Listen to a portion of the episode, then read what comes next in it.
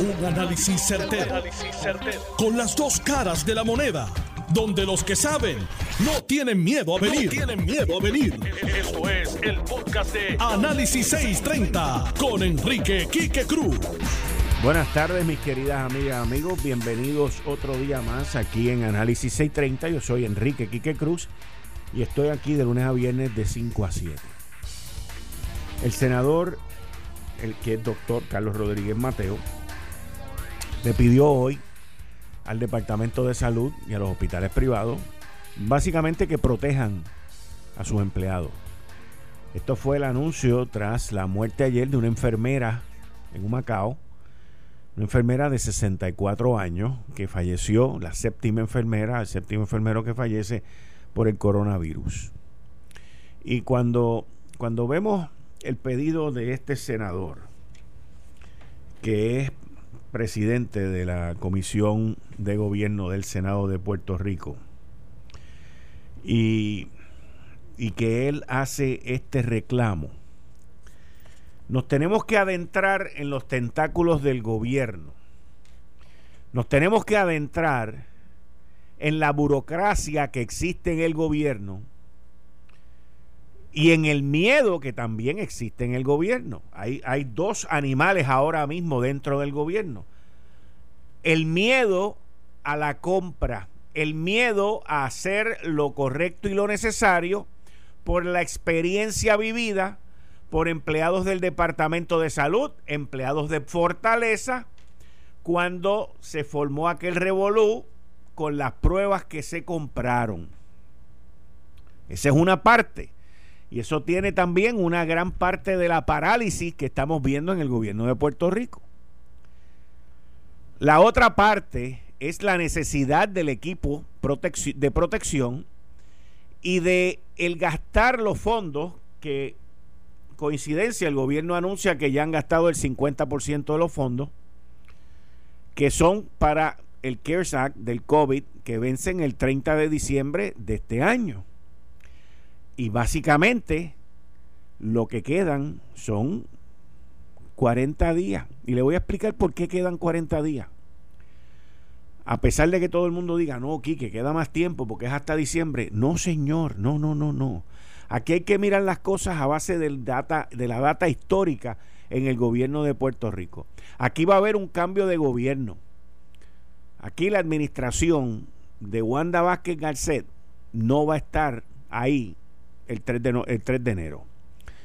Y cuando hay un cambio de gobierno, hay una parálisis dentro del gobierno. Y cuando hay un cambio de ese gobierno que se queda paralítico después del día de las elecciones, pues la gente cae en un letargo de incertidumbre y si ahora están temerosos a hacer cualquier tipo de compra o cualquier tipo de movida justificada, imagínense después del día de las elecciones. Si llega a ganar el Partido Popular Democrático, el letargo va a ser mayor, porque la gente va a tener muchísimo más temor y entonces comienza el periodo de transición, las vistas públicas de transición y los tiroteos y los dimes y diretes y olviden, lo que se va a formar es un reguero.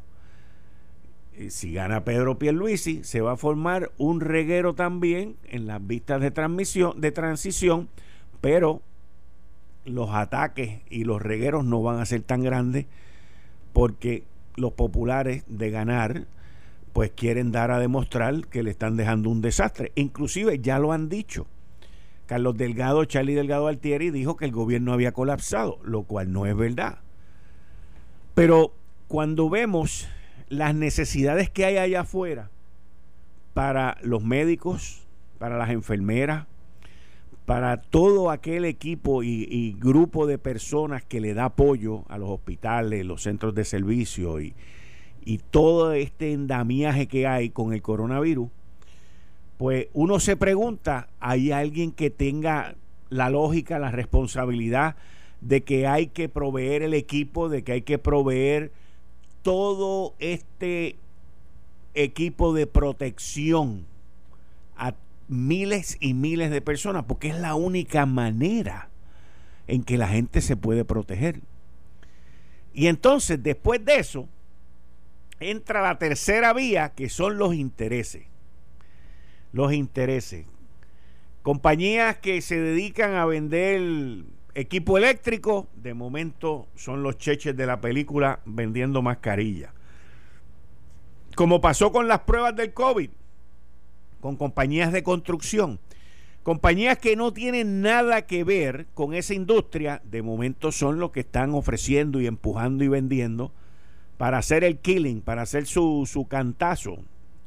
Y ahí es donde tiene que haber la interés, la seriedad de llevar a cabo las cosas correctamente y de hacerlas correctamente. Pero lo principal, lo principal debe ser tener todo aquel equipo necesario para que se pueda llevar a cabo esa protección, no solamente hasta el 30 de diciembre, pero también hasta más adelante, porque no sabemos cuánto tiempo va a tomar la vacuna, no sabemos cómo va a ser el desarrollo de estas vacunas, aunque la información es muy alentadora, muy esperanzadora, de todos modos, Fauci dijo ayer, que lo cubría en este programa, que la vacuna no se va a empezar a distribuir hasta noviembre, que no va a ser en septiembre, claramente no va a ser y no va a ser en octubre.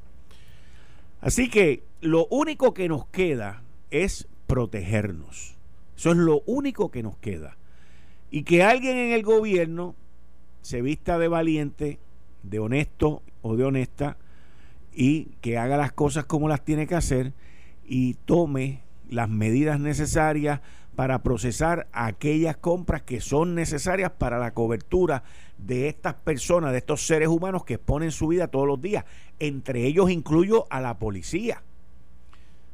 Miren cuál es la enfermera que muere. Muere una dama hispana, que es la población con mayor eh, riesgo, y muere también esa enfermera de 64 años, que es una de las edades de riesgo, de mayor riesgo ante el coronavirus y expuesta más todavía. Así que esto es algo que en el más alto poder del gobierno tiene que la gobernadora, el secretario de gobernación, el secretario de salud y todo el mundo entenderlo y empezar a romper las paredes y empezar a romper los obstáculos que se han creado porque los intereses no salvan vida. Vamos a estar claros de eso. Los intereses no salvan vida. Y hablando del Departamento de Salud, el Departamento de Salud hizo un operativo hoy en Culebra y agarraron un, un restaurante y lo clausuraron, pero con unas, unas deficiencias higiénicas, pero unas cosas son unas cosas salvajes, eso es una cosa, pero, pero asqueroso, igualito que el de Condado, el Latin Star. Y, y uno se pregunta cuántos sitios como ese pues hay aquí alrededor en Puerto Rico. Y, y esto lo que está trayendo es la atención a un problema salubrista que tenemos y, a una industria, que es la industria de la comida preparada, que ya de por sí ha sido afectada por los cierres del coronavirus y estas imágenes y estas experiencias y estas acciones del Departamento de, de, Salud que son necesarias, no debería ser solamente durante esta época de coronavirus, pues hay que continuarlas porque definitivamente allá afuera hay un paquetón de gente y de restaurantes y de sitios de comida preparada que están por la libre. Y cuando una persona que es dueña de eso o gerente de eso, no ve nada malo en eso, pues la única solución es cerrarlo. Y mire, cancelenle las licencias y toda esa vaina y olvídense de eso, que se vayan para buen vivir por otro lado. Porque es que tú no puedes, ¿cómo, cómo se le puede dar una oportunidad? ¿Tú, tú le darías una segunda oportunidad. O sea, ¿cómo se le puede dar una segunda oportunidad a alguien que muestra ese tipo de negocio y ese tipo de situación? No, no le puedes dar una segunda oportunidad. No le puedes dar una segunda oportunidad porque en esos sitios se ven tan asquerosos, se ven tan sucios que hasta el coronavirus no entra ahí, no entra. Está inmunizado el coronavirus por eso. Una cosa impresionante. Oigan, el gobernador de la Florida ha determinado durante el día de hoy que va a levantar las restricciones a los restaurantes y otros negocios. Hoy, la Florida anunció que tenía 2.800 nuevos casos, 120 muertes adicionales. Eso fue hoy. El estado de la Florida lleva 695 mil casos y han muerto 13.900 personas. Es un estado donde hay mucha gente mayor, que son uno de los más vulnerables con esto. Y es un estado en donde el gobernador de Santi, republicano, pues se ha ido por la libre eh, con estas situaciones. Y yo, honestamente les digo, mucha gente ha muerto por la falta de, una política nacional en términos de protección. De Santi también rehusó hacer un mandato para que la gente utilice máscara, eh, mascarilla, insistiendo que esa decisión se debe de dejar para los gobiernos locales. Y muchos de los condados, muchos de los gobiernos locales han tomado esas, eh, esas medidas. Pero cuando el gobernante, cuando el gobernador eh, toma decisiones de apertura y dice que los restaurantes pueden abrir a máxima capacidad y que los otros negocios que también le está dando apertura lo pueden hacer a máxima capacidad, el county, el condado, solamente puede restringirlo hasta un 50%. Él dice que la idea de un gobierno dictar qué es bueno o qué es malo versus tomar las decisiones eh, y que la tomen las decisiones los clientes le da más confianza. Así que vemos, vemos eh, cómo poco a poco los gobernantes republicanos. Están haciendo caso omiso a las situaciones y a las restricciones y están abriendo para impulsar su economía, señores. Vida versus dinero. Básicamente de eso es que estamos hablando. Nosotros aquí, nosotros aquí tenemos que ser continuar siendo juiciosos, continuar mirando los números. Hay mucha desinformación por allá afuera, por ejemplo, que el 71% de las camas de unidad de intensivo están ocupadas, lo cual es el número que está corriendo y el número es correcto, pero el que el 71% de las camas de intensivo estén ocupadas no significa que ese 71% de esas camas están ocupadas por pacientes del coronavirus. En términos del coronavirus es como un 12, un 18%.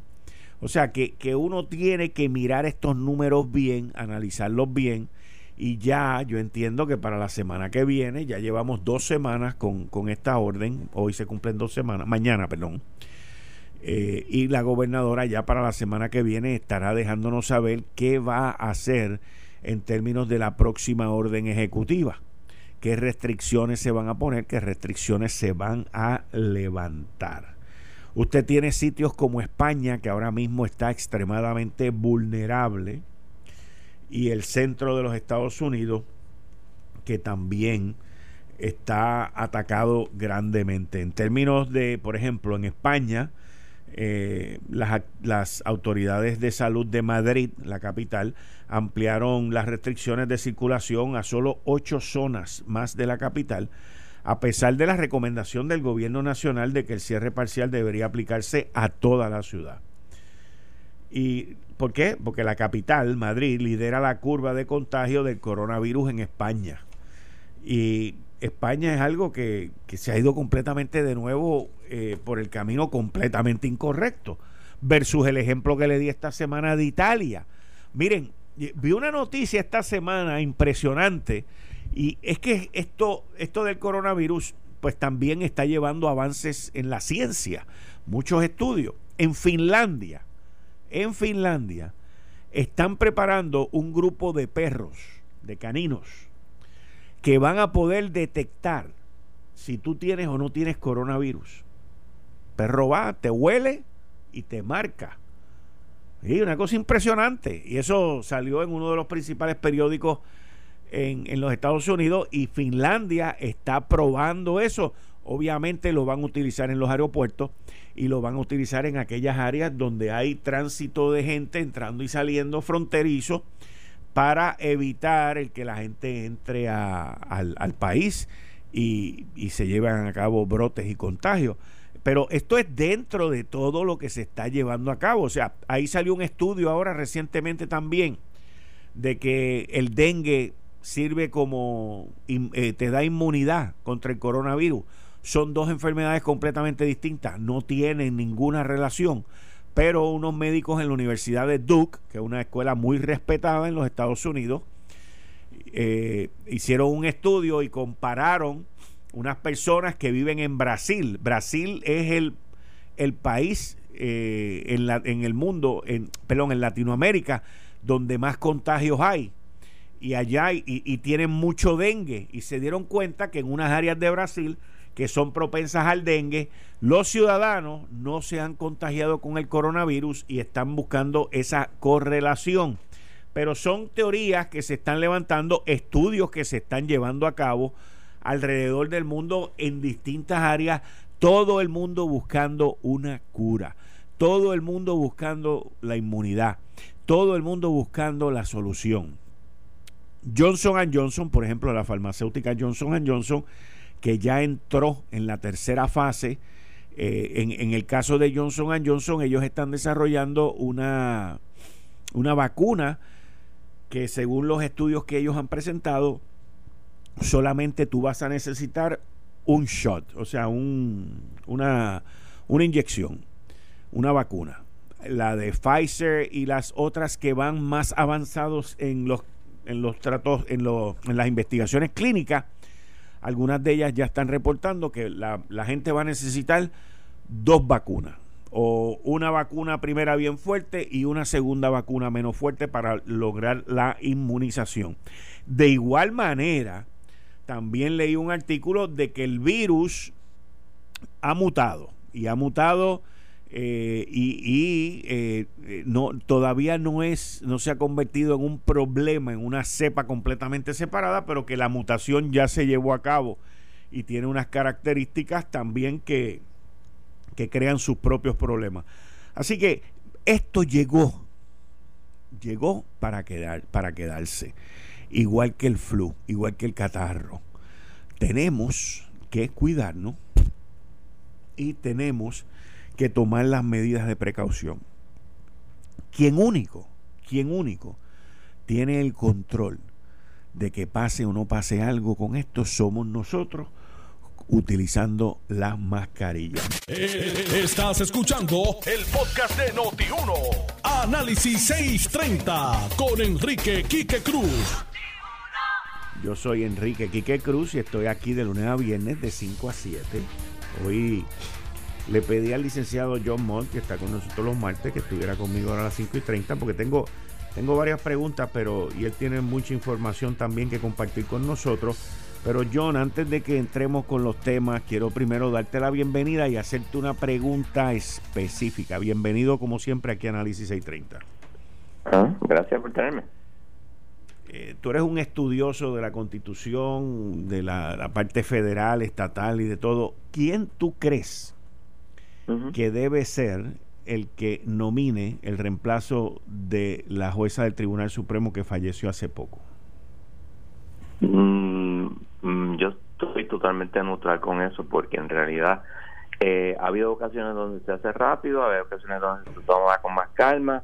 Creo que esta es la primera vez que lo van a hacer eh, tan tarde eh, en, el año. Sin embargo, hay que ver un asunto de que Obama trató de hacerlo cuando se murió Scalia y él quería cambiar el, sistema, o sea, el, balance que había de conservadores contra este liberales y le pusieron y le dijeron no, Obviamente, ahora que pueden revertir varias decisiones, incluyendo, bien importante, el del aborto, pues los republicanos están moviéndose rápido porque están seguros de que no es seguro de que Trump o el Senado sea republicano. Ok. Hay, hay gente que dice que el que gane es el que lo debe hacer y hoy salió una encuesta por parte del Washington Post, ABC News y todos los demás que dicen que la gran mayoría de los norteamericanos respalda que sea el electo. Eh, sí, porque como te dije, todas raras veces donde es tan tarde en el, en el cuatrinio. Eh, y uno pensaría, pues vamos a dejar que el próximo venga. Yo no tengo mayor problema con eso, no tengo mayor problema que lo hagan ahora. Este, porque, o sea, el, el término empieza en octubre, prim, octubre 3, que no recuerdo 4, eh, que es el First Monday in October. Y puede esperar unos unos meses en lo que en lo que llega un juego o pueden nombrar uno rapidito, entonces me Hmm. Es interesante. Yo soy de los que cree que el que tiene que el, que tiene el poder es el que lo hace y el que lo tiene ahora pues es el que le toca. El que lo tiene ahora lo puede hacer si quiere. Hay alguna cierta oposición de algunos republicanos. Vamos a ver lo que ocurre. Vamos a ver. Yo creo dentro de todos los dentro de todos los que se rumoran nominados, yo creo que va por la cuestión política yo me, me, inclino por la juez del apelativo en Atlanta, en Bárbara Lagoa. Lagao. Creo que es Lagao, creo que es este. La, Lagao, Lagao o Lagoa. Uno de esos dos. Me inclino por ella. Tienes razón.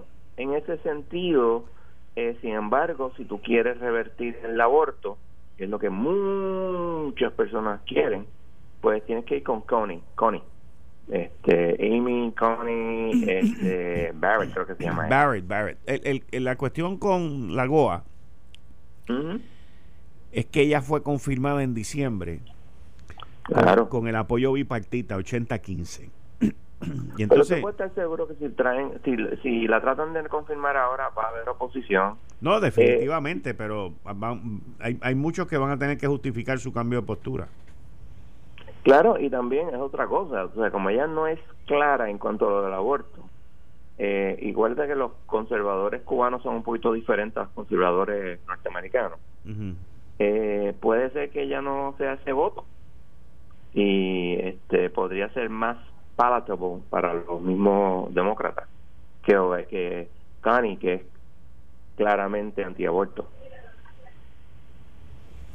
Ok, pues vamos para adelante. Tú y yo hablamos de unas decisiones que habían salido recientemente. Adelante.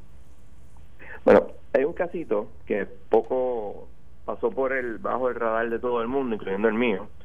Eh, vamos, Concertación Ciudadana y varias otras personas antiestadistas, los cuales tienen sus derechos como todo el mundo, eh, demandaron para invalidar ciertas partes de la ley de, eh, del plebiscito.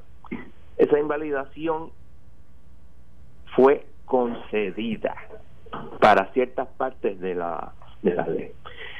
En la opinión del juez de Sosa, que tú sabes que es bien estadista, Eh, tiene 73 páginas, es complicada, es bien técnica, voy a tratar de hacerlo lo más sucintamente posible. Voy a ir de lo más sencillo a lo más complicado. Ok, pero okay, déjame, déjame dejarte, déjame dejarte porque tengo una pregunta, pero si te hago la pregunta daño el, el proceso completo. Adelante, No, no, me la pregunta, me la pregunta. Al final y a la postre, ¿el juez eh, invalida que no se pueda llevar a cabo la votación? No, en ningún momento será issue. Exacto. En ningún momento. Eso no es issue, eso no, no, no lo decide. Poco probable que lo hubiera decidido favorablemente, porque en realidad no hay nada inconstitucional de plebiscito. Es la manera que se lleva a cabo parte del plebiscito que él tiene problemas y yo concuerdo con él. Okay. Este, de primera intención decía, pero espérate, ¿cómo vas a estar? Pero una vez una mira el, el razonamiento y uno entra al, a los adentros de esta ley de plebiscito, pues uno se da cuenta que tiene razón. Okay. Primero que todo, hay una sección que la 8.3a de la ley que te dice que si es cuestiones, asuntos de, de, de tener el plebiscito, tú tienes que ir al Tribunal Supremo. Eso, como él dice, estás diciéndole al Tribunal eh, Federal de, de, los Estados Unidos que tú no tienes jurisdicción. Y el único que puede hacer eso es o el Tribunal Supremo o el Congreso. El, los, las leyes estatales no pueden eh, evitar ni limitar la jurisdicción federal. Esa era sencilla. Ahora, la pregunta inarticulada es que al él decir que esa sección de la ley no se puede usar, y eso son sus palabras, ¿eso quiere decir que tú puedes ir al tribunal de primera instancia? Porque la idea detrás de, eso, obviamente, porque obviamente, esto, esto quiero hacer una nota al calce y esto te denota la falta de pensamiento eh, más allá de sus narices de los legisladores, que todo lo que piensan es en la, como si Puerto Rico fuera una burbuja y no fuera parte de los Estados Unidos. Me refiero. Esto lo hicieron para que ir al Tribunal Supremo y no perder el tiempo en el Tribunal de Primera Instancia. ¿Ok? Pero ¿qué pasa? Se olvidan de que existe un Tribunal Federal. Y esto pasa una y otra y otra y otra vez. Porque la inmensa mayoría de los eh, eh, legisladores que son abogados nunca han pisado un Tribunal Federal en su vida. O sea, eso es una realidad. Entonces se olvidan que existe un Tribunal Federal. Y se olvidan que hay cosas que tú tienes que llevar allí porque es el lugar ideal para llevarlas. Por ejemplo, en, este tipo de asuntos. Vamos a la segunda parte, que es un, que es un, tanto, este, eh, un poquito complicado al mismo tiempo que es menos complicado. Hay una limitación de 2.800 dólares que tú no puedes este, eh, contribuir más de 2.800 dólares por persona a ningún grupo que esté en, en la campaña de plebiscito.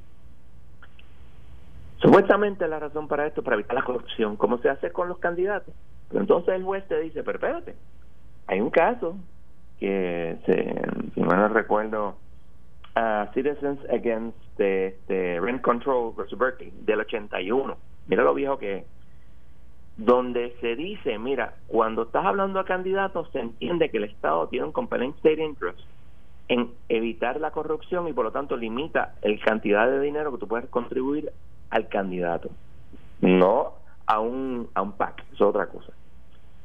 Pero cuando se trata de eh, iniciativas, plebiscitos eh, y este tipo de votación, ese, ese compelling interest no existe. Porque esto es una situación, o sea, aquí no nadie está elegido, se escoge una cosa. Si no hay ese que ese, ese límite, si tú eres una persona anti-estadidad, pues tú puedes, contribuir 10 billones de dólares si quieres para campaña en contra de la, de la estadidad.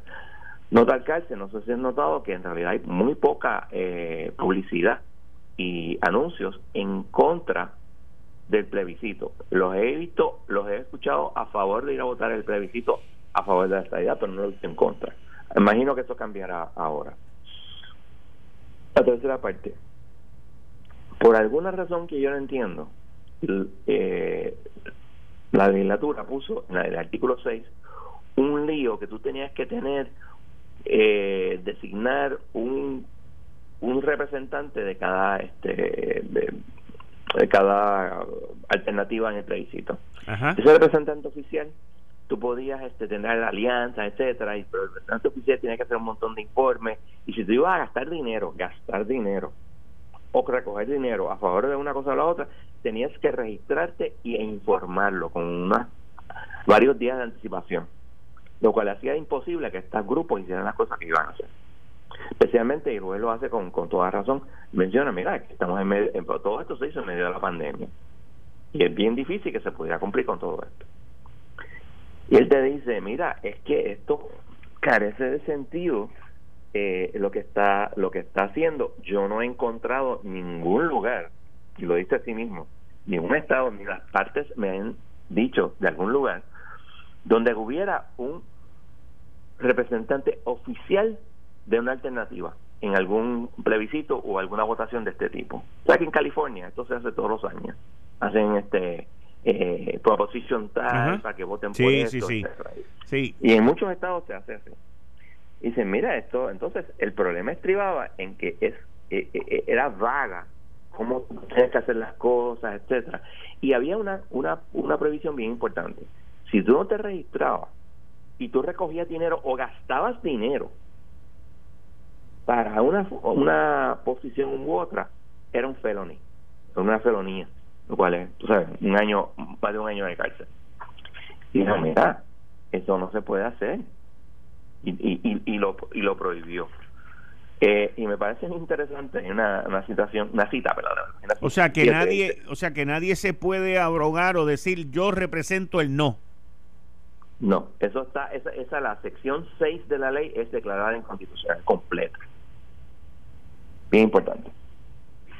Hay una cita en la página 57 dice, porque the certification scheme in Act 51, que es la ley, favors the established political parties. The main representative is the proxy for these organizations. ¿Qué hace el juez? Está diciendo, aquí esta ley lo que hace es que básicamente pone el, el, el principal party como uno de los partidos y te dice, eso es el gobierno dándole endoso a partidos y eso no se puede hacer. Y acuérdate que todo en Puerto Rico es todo partidocracia, todo es para los partidos hacerlo, no es para las personas, es para los partidos hacerlo. Así que es un interesante eh, eh, eh, choque entre la visión federal de mayormente estadounidense versus la visión limitada política de Puerto Rico, del ombligo del mundo, y definitivamente, pues como tiene que tiene poder son los federales, pues ya tuve la 8.3A, la 7.1D y la sección 6 completa eh, son constitucionales y hay un injunction permanente. Bien importante. La pregunta articulada es, mira, ¿esto se puede apelar? Sí, se puede apelar, pero en términos de, la limitación, tú tienes que primero pedirle al juez que detenga el injunction, lo cual él te va a decir que no.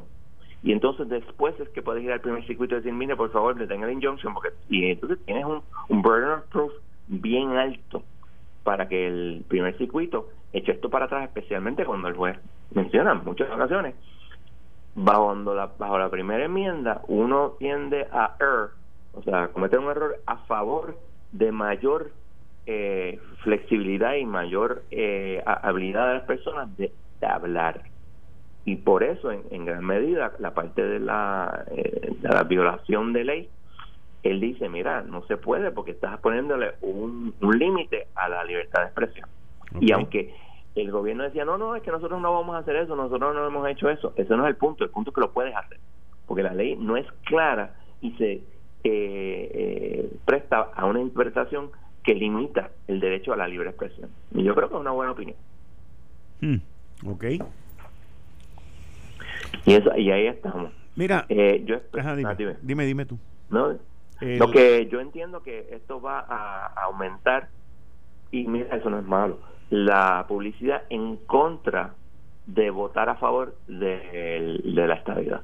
Yo entiendo que estos son el tipo de cosas que tienen que ser discutidas, debatidas y que todo el mundo llegue a una conclusión, sea la que sea.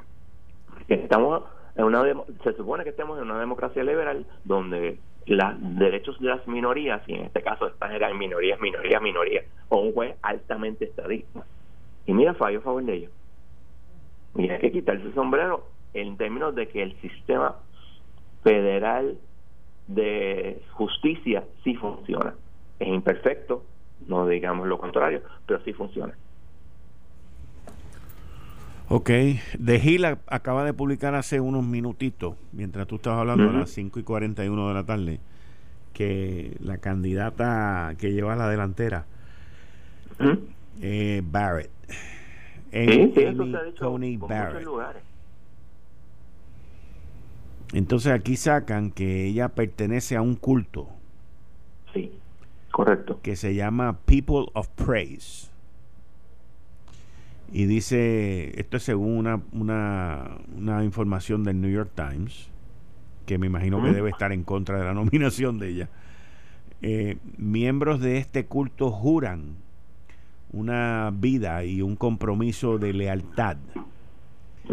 Y son asignados y bajo la responsabilidad con un personal advisor, una persona como es como un guía, este llamado head, llamado cabeza, para hombre y handmaid para si son mujeres. El grupo enseña que los maridos, los esposos, son las cabezas eh, de las esposas y son los que deben de tomar la autoridad sobre la familia. Eh, miembros actuales de este culto, de este grupo, perdón, de este grupo, dicen que las cabezas y las cabezas femeninas eh, dan dirección en importantes decisiones, incluyendo con quién eh, salir o con quién casarse, dónde vivir, dónde buscar un trabajo y dónde comprar una casa y cómo criar a sus hijos, según el New York Times en septiembre 28 del 2017. Ajá. Eh, y eso no es nada extraño en los grupos, vamos a decir, más eh, sectarios. Y te voy a ir más allá. Nos remontamos a 1960 y esos fueron los argumentos en contra de JFK por ser católico. Los mismos, o sea, similares. Los acuérdate, ¿quién, ¿quién es el... Bajo, eh, remóntate a 1960, remóntate a los católicos norteamericanos donde... Que nunca, nunca habían tenido un presidente nunca habían tenido un presidente católico. De hecho, los católicos en muchos grupos eh, em, eh, protestantes no son cristianos, lo cual estoy en desacuerdo, pero eso no es el punto. Y se les veía mal. Entonces, eh, la idea era que el Papa era el, jefe de todo y el que mandaba. Técnicamente se supone que sea así, pero no, sabemos que las situaciones son diferentes. ¿okay? Yo como tú dijiste, esto obviamente no lo ayuda en una nominación especialmente frente a los demócratas. Y algunos, eh, como Murkowski, que es más liberal de los, y hay una, la de Maine, que también es más liberal de los republicanos. Eso es cierto. On the other hand, el hecho de que no sea la persona que tú quieras para el Tribunal Supremo no quiere decir que ella no pueda tener esas ideas. Sí. Pero eh, tú, uno mira y muchos de estos nominados, eh, John, eh, cuando pasan a través del proceso de nominación, los que yo he visto, pues casi todos, incluyendo los conservadores, te dicen, mira, lo, lo, lo que ya está establecido, yo no vengo a cambiarlo. no, no, pero, pero, ¿verdad que? O sea, eso lo dicen. Eso es lo que dicen. Lo sé, eso lo dicen porque siempre traen la cuestión de Roe versus Wade, del aborto, este tipo de cosas, y ellos dicen, mira, lo que ya está establecido, yo no vengo aquí a cambiarlo. Y los he escuchado a todos, pero ahora en este caso, con esta persona en específico, eh, dicen lo que tú estabas diciendo al principio, que están buscando revertir la decisión sobre el aborto. Pero también hay otra gente que... Ah, ¿Perdón? ¿Y eso es lo que parece ser? Sí, ahora mismo la corte está 5 a 4 bueno, 5 a 3, perdón. 5 a 3. Si ella entra, pero, pero por otro lado, el, el Chief eh, Supreme Court Justice, el, el, presidente del Tribunal Supremo de los Estados Unidos, John Roberts, eh, no últimamente no ha sido tan conservador como, como se esperaba o quizás él, él, se ha convertido, ¿cómo le llaman ahora? ¿Tú, crees que él se ha convertido en lo que se, ¿Tú crees que él se ha convertido en lo que se conoce el swing vote, el voto flotante, el que eh, decide? Sí, pero voto flotante estilo Kennedy. Kennedy, aunque no lo crean, usualmente votaba con los conservadores. Correcto, y cambió. Y, y no, no, no, no, no. Kennedy, si tú miras las votaciones de él, usualmente votaba con los conservadores, aun cuando era el swing vote, votaba con los conservadores. Eh, hay montones de análisis de, sus decisiones. Claro, lo que pasa es que en términos de, de los derechos de los, de los gays, el hombre rompió filas de una manera increíble. Este, las decisiones importantes de los gays son todas de él. Está Ron versus Evans, está el caso de Texas, está el matrimonio gay federal y finalmente eh, Overfell. Todas son decisiones de él. E, en ese sentido, sí, pero usualmente en el swing vote se iba con los conservadores. Ok. Mm, está interesante esto. Hay que ver. Esto Todo apunta a, que el presidente entre hoy y mañana va a nombrar a Amy Barrett, así que eso creará, olvídate, un revolú ahí en Washington y alrededor de los Estados Unidos. Mira, este, Quique, antes de que vamos al aire, eh, la Junta radicó en, el caso de, de la Autoridad de Energía Eléctrica su informe sobre lo que iba a hacer. Está interesante porque obviamente todo el mundo esperaba que iba a decir, mira, no sabemos nada, vamos a tratar de seguir, informaremos más tarde. Y sí lo dijo, pero ahora parece que lo que quieren hacer con la generación es lo mismo que están haciendo con la transmisión y distribución. Tener un administrador. ¿Qué? Ya supuestamente hicieron la, la, request for proposals. Se acabó eso. Esperan tener la lista de entidades elegibles para octubre y que a final de año van a ver si pueden decir qué van a hacer con el ABC, lo cual te dice dos cosas. Uno, que aquí no va a haber nada hasta el año que viene, porque están en realidad esperando, y esto no lo dicen, pero lo que están esperando, que no Trump nueve la, nombre la nueva junta. Y cada día que pasa parece que además es una nueva junta versus llenar las vacantes. Yo creo, fíjate, ahora que tú mencionas eso, yo personalmente creo en esa en esa cuestión que eso no se va eso sí que lo va a hacer el que gane en noviembre. Yo creo que no. Yo creo que lo van lo va a hacer. Porque este sería especialmente si pierde. Pues entonces se encarga de decir qué es lo que va a pasar por los próximos tres años. Sí pero como ah verdad verdad verdad verdad verdad verdad verdad verdad verdad. Como el caso de Celalo y el caso de eh, cómo se llama este, Aurelius cuando los vas en conjunto, te das cuenta que el caso de promesa dice específicamente la ley que no puedes removerlo a menos que haya good cause. O sea, que no puede ser como lo van a hacer en Ceraló, que es cuando le dé la gana al presidente. O sea, tú sirves a ciencia y paciencia al presidente, pero aquí no. Aquí es for good cause. Sí, sí, está bien. Bueno, John, muchas gracias. Que tenga un buen fin de semana. Se cuidan por allá y gracias por estar aquí. Nos hablamos el martes que viene. Esto fue el, podcast de Notiuno. Análisis 630 con Enrique Quique Cruz. Dale play a tu podcast favorito a través de Apple Podcasts, Spotify, Google Podcasts, Stitcher y notiuno.com.